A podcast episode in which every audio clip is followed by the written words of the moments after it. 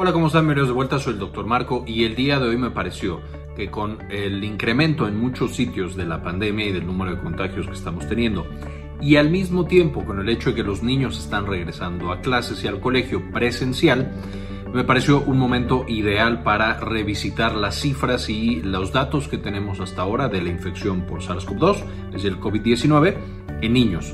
Con esto no quiero eh, ni decirles si deberían ir, si no deberían ir, si es la decisión correcta o incorrecta. Solamente va a ser una revisión de los datos que tenemos hasta ahora para evaluar qué tan alto es el riesgo que tenemos en esta población. Entonces, empecemos. Hablemos entonces de la infección de SARS-CoV-2, que por supuesto es el nombre del coronavirus actual que causa COVID-19 en niños. Por supuesto, los niños son una población muy importante por diferentes características. Aparte de que, por supuesto, todos queremos mucho a los niños, son nuestros hijos, nuestros sobrinos, nuestros eh, primitos pequeñitos, etcétera. Eh, y afortunadamente los niños han sido considerados una población de bajo riesgo en la pandemia. Eso también ha llevado a que de pronto consideremos que no es una enfermedad que los afecta de manera importante, directa o indirectamente, y que de pronto seamos demasiado confiados en cuanto a qué podemos permitirles que hagan y que no en el tema de contagio. Otro punto, y por ejemplo, esto define incluso las estrategias de regreso a la escuela, que de pronto, incluso cuando tenemos una alta tasa de contagios, puede pensarse en llevarlos o no llevarlos al colegio. De nuevo, no quiero meterme aquí en si es la decisión correcta o no, pero es algo que naturalmente pasa con esta población durante esta pandemia. En segundo lugar, importante mencionar que los niños, por supuesto, no participan en los ensayos clínicos para determinar la eficacia y la seguridad de los diferentes tratamientos y de las diferentes vacunas. Entonces, cuando ya lo tenemos aprobado para la población adulta, por ejemplo, las vacunas, no necesariamente sabemos si es igual de efectivo y igual de seguro en la población de niños. Eh, y necesitamos empezar a estudiarlos también en ellos. Sabemos ya que de pronto hay por ahí ya una vacuna aprobada en mayores de 12 años, es decir, niños de 12 para adelante. Sin embargo, la gran mayoría no tenemos la información adecuada para saber qué es lo que pasaría y qué tan útil sería para ellos. Además, tenemos que los niños tienen complicaciones diferentes a los adultos en cuanto a su frecuencia y en cuanto a su eh, aparición o no aparición. Evidentemente, el hecho de que los adultos tengamos más comorbilidades, ya tengamos más sistemas de nuestro cuerpo que están siendo afectados por diferentes cuestiones, VIH, eh, obesidad, eh, por supuesto tabaquismo, consumo de alcohol, diabetes, hipertensión, etcétera, etcétera, etcétera, pues vamos a tener por supuesto que otros órganos y sistemas se afectan a los adultos, pero no significa uno que los niños no puedan tener algunas de estas comorbilidades y dos que no puedan tener sus propias complicaciones. Recordarán que ya tenemos videos anteriores eh, justo de estas poblaciones especiales, adultos mayores, diabéticos, hipertensos y de cómo protegerlos en el tema de coronavirus. Entonces les dejo enlace aquí en la parte de arriba para que puedan consultar esa lista de videos. Y es importante revisitar este tema de nuevo porque ahora tenemos cepas más contagiosas como la cepa delta de coronavirus, que también ya hablamos en un video pasado y también les dejo el enlace aquí arriba para que puedan checar qué onda con esta nueva cepa. Y al mismo tiempo, por el gran rezago educativo, por el gran problema que tenemos en que los niños puedan seguir asistiendo a la escuela durante las condiciones de la pandemia en línea, entonces se está reexplorando y reevaluando si deberíamos o no deberíamos ya regresar a los pequeñitos a la escuela. Entonces, ¿cómo funciona esta infección por SARS-CoV-2 o por eh, la enfermedad de COVID-19? Ya sabemos que el virus del coronavirus va a utilizar la proteína Spike para entrar a eh, las células de nuestro cuerpo a través de una enzima llamada enzima convertidora de angiotensina que va a estar básicamente en todos los vasos sanguíneos de nuestro cuerpo y en muchos otros tejidos, en cerebro y neuronas, en corazón, en algunos músculos, en algunos otros órganos. Entonces eso hace que el coronavirus tenga una gran capacidad para infectar a numerosos tejidos, entre ellos el pulmón y los vasos sanguíneos. Y una vez que ya está adentro de estos tejidos, puede llevar a que aparezca una neumonía, que por supuesto impida la función del pulmón, que es oxigenar la sangre, Además puede llevar a una alteración en los vasos sanguíneos y por supuesto que tengamos desde trombosis hasta disfunción endotelial, hasta muchas otras eh, características. Y entonces se convierte en una enfermedad bastante amplia y que afecta a un chorro de sistemas y de órganos. También ya hablamos de coronavirus en un video pasado y de toda la ciencia detrás de esta infección. Y también les dejo este eh, otro enlace para que puedan checar esa información. Ahora, enfocándonos en los niños. Si ya estamos viendo que el mecanismo de infección es especialmente a través de la enzima convertidora de angiotensina, recordaremos de videos previos que los niños naturalmente tienen una más baja eh, expresión de enzima convertidora de angiotensina. Y eso ha hecho que, uno, parece que tienen menos riesgo de infección y dos, parece que la infección es menos severa. Una vez que se infectan no tienen las mismas complicaciones y simplemente tomando datos eh, internacionales encontramos que a marzo del 2020 más o menos habían muerto en todo el mundo 9.100 niños y adolescentes. Por supuesto, de lo que se reporta en los datos oficiales, que es donde sacamos la información, lo cual representaría que de todas las muertes por SARS-CoV-2, el 0.3% estaría justo en la población de menores de edad. Y este porcentaje se ha mantenido constante a través del tiempo, es decir, eh, a pesar de que cambian los sistemas de salud y a pesar de que cambia lo que conocemos de la pandemia, no se ha incrementado ni ha disminuido este porcentaje de mortalidad. Por lo que los niños representarían de nuevo un porcentaje pequeñito. De todos los que mueren por SARS-CoV-2, pareciera que son pocos los que son menores de edad. Ahora, este porcentaje de mortalidad varía, por supuesto, con cada uno de los países, siendo en los países que estamos en vías de desarrollo, o un poco menos o un poco más atrás en esta línea de desarrollo que van a tener los países, tenemos tasas de mortalidad en porcentaje más altas, siendo por ejemplo para México y para Brasil de 1.5 y 1.6 respectivamente, mientras que países con eh, sistemas de salud ya más robustos, más avanzados, con más recursos, la mortalidad de niños es de 0.1 eh, respectivamente, o, más bien en ambos países, tanto en Estados Unidos como en España. Lo que nos lleva, por supuesto, a ver que la, podemos perfectamente prevenir la muerte de los niños debido a SARS-CoV-2. Esto a través de muchas eh, técnicas y muchos recursos diferentes. Por ejemplo, la vacunación de adultos es algo que protege naturalmente a los niños porque ya no los vamos a contagiar y ya no vamos a tener que eh, exponerlos a ese tipo de complicaciones y de infección. Eh, tenemos también, por supuesto, que hay más acceso a hospitales, más acceso a intervenciones eh, más agresivas para proteger la vida de ese niño una vez que está enfermo. Posiblemente tenemos también mayor uso de medidas preventivas como lavado de manos, uso de cubrebocas, eh, distancia social, etcétera, etcétera. Cosas que naturalmente los países con altos recursos pueden hacer más fácil que los países con bajos recursos y de nuevo podemos ver cómo esto impacta la tasa de mortalidad también en niños. Ahora, si nosotros nos fuéramos a un cuadro completo en el que estamos viendo la cantidad de muertes o el número de muertes que tenemos por SARS-CoV-2, podríamos ver de nuevo que en los menores de edad tenemos muy poquitas y, por supuesto, mientras más grande es la población, los adultos mayores tienen tasas bastante, bastante altas. Y esto tiene o obedece a diferentes eh, temas, de nuevo, a la mayor expresión de enzima convertida en angiotensina, probablemente, a cambios en la manera en la que sus vasos sanguíneos y su sistema inmune luchan contra el coronavirus y otros virus, y la presencia, por supuesto, de comorbilidades.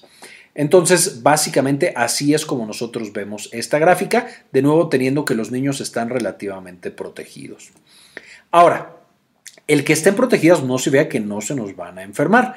Cuando se nos enferman, ¿cuáles son las manifestaciones más frecuentes en niños? Porque de pronto estamos buscando ahí problemas en el olfato, en el gusto, y estos son, eh, en efecto, eh, cosas frecuentes que encontramos en los adultos, pero veremos en los niños no aparecen de manera tan frecuente.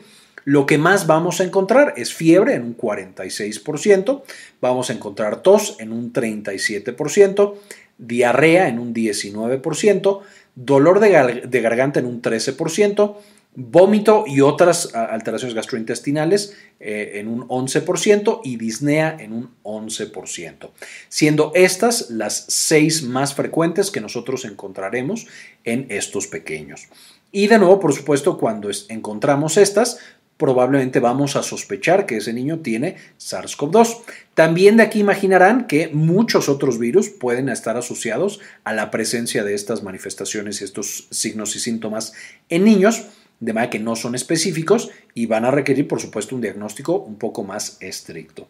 Entonces, solamente como para que nos orientemos y veamos que esto es lo que usualmente presenta eh, los pacientes pediátricos infectados con SARS-CoV-2. Importante recordar que, igual que pasa en adultos, por lo que sabemos hasta ahora, la gran mayoría de infecciones por coronavirus van a ser asintomáticas en los niños. Es decir, el niño tiene el virus en la sangre, lo está expulsando a través de su aliento, su respiración, de las risas y los gritos que naturalmente los niños tienen. Eh, y no va a tener ninguna de estas manifestaciones. Se calcula que el 90% de los pacientes van a tener infección asintomática y probablemente niños, aunque no tenemos información tan fuerte, eh, vamos a tener que también son asintomáticos, la gran mayoría, probablemente el 90% o más de estos pacientes pediátricos. Ahora, aunque la mayoría de los pacientes son asintomáticos y aunque la mayoría tiene una infección leve, vamos a tener en algunos pacientes algo conocido como síndrome inflamatorio multisistémico, el cual se caracteriza básicamente, como dice su nombre, por una inflamación sistémica. Es decir, vamos a tener muchos de nuestros sistemas corporales, eh, vasos sanguíneos y demás, un síndrome, un conjunto de signos y síntomas causados por la inflamación. Y esto pareciera que es como una pequeña enfermedad autoinmune, entre comillas, que está apareciendo en respuesta a la infección por SARS-CoV-2. Nótese que el síndrome inflamatorio multisistémico va a aparecer semanas tras la infección. Es decir, si mi pequeñito está enfermo el día de hoy, a lo mejor en dos o tres semanas es cuando yo voy a empezar a encontrar estas manifestaciones específicas. Además, eh, la población más frecuente va a ser entre los 3 y los 12 años. Importante mencionar que para que aparezca el síndrome inflamatorio multisistémico no necesita haber sido una infección sintomática. Y de pronto se han encontrado casos en los que el niño jamás supieron que tenía infección por SARS-CoV-2 y empieza a desarrollar este síndrome inflamatorio multisistémico y por supuesto todos nos asustamos mucho porque vemos a este pequeño sufriendo y ni siquiera sabíamos que había tenido SARS-CoV-2. Importante también como anotación, los adultos también podemos tener síndrome inflamatorio multisistémico. En general, en ambas poblaciones es una eh, eh, enfermedad muy rara, un síndrome que no vamos a encontrar en la mayoría de los pacientes, pero en los niños definitivamente va a ser más frecuente que en los adultos, aunque de nuevo en ambos los podemos encontrar. Ahora, ¿cuáles van a ser las principales manifestaciones? Este pequeño va a tener fiebre por más de 24 horas, va a presentar alteraciones gastrointestinales, principalmente vómito, diarrea y dolor de estómago. Puede presentar sarpullido en cualquier punto del cuerpo, pero principalmente o, frecuentemente aparece en manos, en mucosas y en espalda, de nuevo apareciendo en muchos otros sitios. Eh, los ojos se van a poner rojos eh, y se muestran justamente de esta manera. Vamos a tener que el pequeño de pronto está fatigado, está súper cansado, a lo mejor tiene taquicardia y taquipnea, es decir, le late muy rápido el corazón y siente las, palpitaciones o está respirando muy rápido sin razón aparente, incluso eh, sin tener fiebre, aunque podría estar asociado a la fiebre. Podemos encontrar hinchazón de labios, manos o pies eh, justamente como si le hubiera picado algo o como si hubiera agarrado algo y se estuvieran irritando las manos o pies o eh, de nuevo labios y, boquita. Eh, dolor de cabeza y ganglios grandes, que nos está traduciendo una respuesta inmunológica a algo, que en este caso es a su propio cuerpo, porque tienen esta reacción a la infección previa por SARS-CoV-2. En términos generales, cuando encontramos el síndrome inflamatorio multisistémico, tenemos que llamar a nuestro médico pediatra, idealmente que tenga experiencia en enfermedades reumatológicas o autoinmunes, o que tenga experiencia, por supuesto, en síndrome inflamatorio multisistémico. No es una urgencia, no es que corra la vida del pequeñito riesgo, pero sí tenemos que lo antes posible ver qué vamos a hacer con ese síndrome inflamatorio multisistémico. Por otro lado, tenemos que estar súper pendientes de las banderas rojas. Si ya tenemos los datos de la diapositiva pasada, pero el pequeño o pequeña también tiene dolor severo en estómago, ya tiene dificultad para respirar, no solo respirar rápido, sino que siente que le está faltando el aire. Tiene piel, uñas o mucosas pálidas, azules o grisáceas, en lugar de rojitas, que es como la inflamación tradicional, o sea, esto literal ya me está diciendo que no le está llegando suficiente sangre, que los vasos sanguíneos no están funcionando de manera adecuada. Eh, eh, por supuesto, es mucho peor que lo anterior. Confusión repentina, que el pequeño no sepa dónde está, quién es, con quién está, etc. o somnolencia importante, que yo no logre despertarlo o no logre mantenerlo despierto, ahí sí ya tenemos una bandera roja y necesitamos ir a un hospital inmediatamente lo antes posible. Porque en estos casos, ahora sí este pequeño tiene riesgo de que vaya a tener complicaciones severas o incluso esté en peligro su vida. Ahí sí, corremos al hospital lo antes posible. De nuevo, cuando semanas antes tuvo infección por SARS-CoV-2, o incluso si no la tuvo, pensando que se infectó en algún sitio y yo no me di cuenta porque fue asintomático, porque no tuvo nada, porque se le pasó, etc. Estar súper, súper pendientes de este síndrome y de estas banderas rojas, aunque no son frecuentes, son por supuesto la complicación más severa que tenemos en estos pacientes. Ahora, ¿cuáles son los factores protectores que parece ser que hacen que estos pequeños no tengan tantas infecciones severas y no tengan tanta frecuencia de muerte? Básicamente lo que se ha encontrado, y esto por supuesto tendrá que irse actualizando conforme nosotros sigamos investigando qué sucede con los niños durante la pandemia y en esta infección, parece que tienen menor daño vascular y coagulabilidad, mientras que en los adultos el virus hace que los vasos sanguíneos dejen de funcionar por un daño severo a los vasos y también la aparición de microtrombos en diferentes órganos, vamos a encontrar que los niños pareciera que esto no es tan frecuente, tienen diferentes factores protectores que hacen que no aparezca tanto. Número 2, ya lo mencionamos, tienen menor expresión de la enzima convertida en angiotensina, tipo 2, que es la que prefiere el coronavirus de todas las cepas para entrar e infectar nuestras células. Número 3, tiene una respuesta inmune más leve y entonces tardan más en destruir al, virus y entonces no tienen la famosa tormenta de citocinas que hemos mencionado en videos previos como complicación severa del coronavirus, pero sigue siendo una respuesta eficiente que logra neutralizar por completo la infección por SARS-CoV-2 y por lo tanto no permitir que se vaya propagando y que genere todas las demás complicaciones. Número 4, tienen menos comorbilidades, que es, un poquito lo que explicábamos, menos frecuencia de diabetes, hipertensión, tabaquismo, por supuesto, alcoholismo, VIH, etcétera, etcétera. Y eso naturalmente los protege. Y eh, otros factores que no voy a mencionar aquí, que están siendo estudiados, tanto presencia de hormonas, de vitaminas, de cofactores, etcétera, etcétera que lleva a que la respuesta de los niños sea muy diferente y que nos permite entender si a ellos les está yendo relativamente mejor cómo podemos hacer para que al resto de la población también le vaya mejor. De nuevo, estos son algunos de los factores protectores que hemos encontrado hasta ahora. Eh, será importante seguir validándolos y ver cuáles otros aparecen como factores protectores para nuestros pequeños.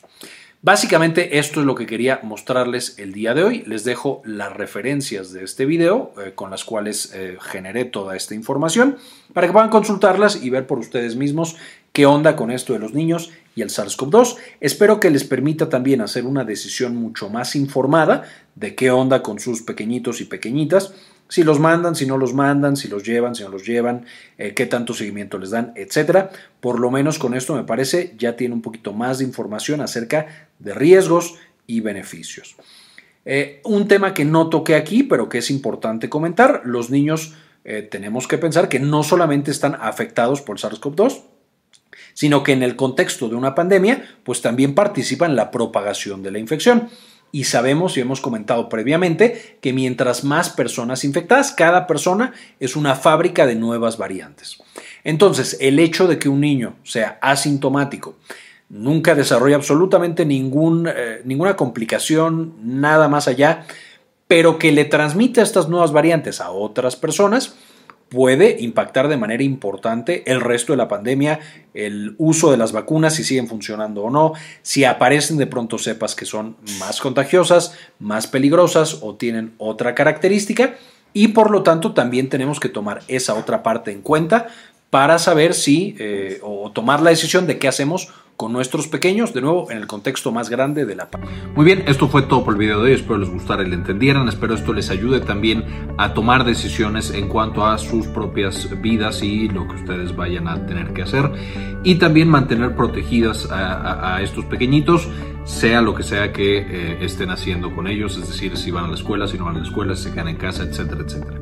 Entonces, muchísimas gracias y como siempre, ahí no se cambia el mundo, compartan la información.